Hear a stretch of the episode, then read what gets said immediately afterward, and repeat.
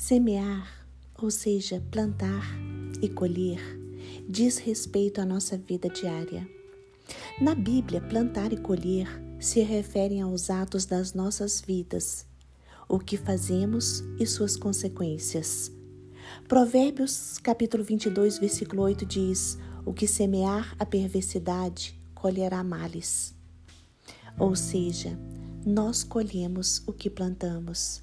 Esta é a lei da semeadura.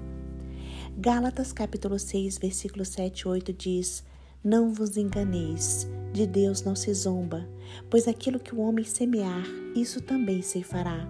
Porque o que semeia para a sua própria carne colherá corrupção, mas o que semeia para o espírito colherá vida eterna. Mas, irmãos, o que significa zombar de Deus? Significa desconsiderar os ensinamentos da Bíblia. Significa viver a vida não considerando a lei da semeadura. Significa se esquecer que colhemos o que plantamos, que não podemos colher algo de natureza diferente daquilo que semeamos. Quem semeia o mal não pode colher o bem, porque ele não plantou este bem.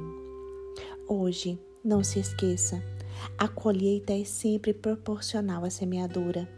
2 Coríntios capítulo 9, versículo 6 diz: E isto afirmo: aquele que semeia pouco, pouco também se fará, e o que semeia com fartura, com abundância também colherá.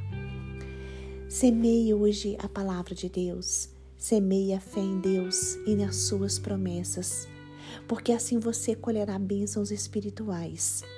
Não se canse de fazer o bem, não se canse de semear o bem. Persevere em Jesus Cristo, porque no tempo certo você colherá e a colheita é certa, porque ela é no tempo que o Pai determinar. Saiba que Deus age em todas as coisas para o seu bem, mas o que o Senhor mais quer é que você fique mais parecido com Jesus Cristo.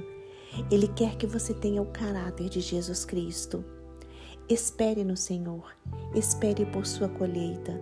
O Salmo 40, versículo 1 diz: Esperei confiantemente no Senhor, e ele se inclinou para mim e me ouviu quando clamei por socorro. Espere no Senhor o cumprimento das suas promessas. Espere no Senhor o tempo certo da sua colheita. E lembre-se, neste tempo de espera, o Senhor vai quebrantar o seu coração, vai fortalecer você, vai consolá-lo, e você vai depender cada vez mais do cuidado do amor de Deus. A vontade do Senhor é fazer de você a imagem e semelhança de Jesus. É lhe fazer mais manso, mais humilde, mais confiante em seu amor e mais pacífico. Lembre-se, para o Pai, o tempo é um instrumento de transformação em sua vida e você vai colher o que tem semeado, aquilo que tem semeado de bom.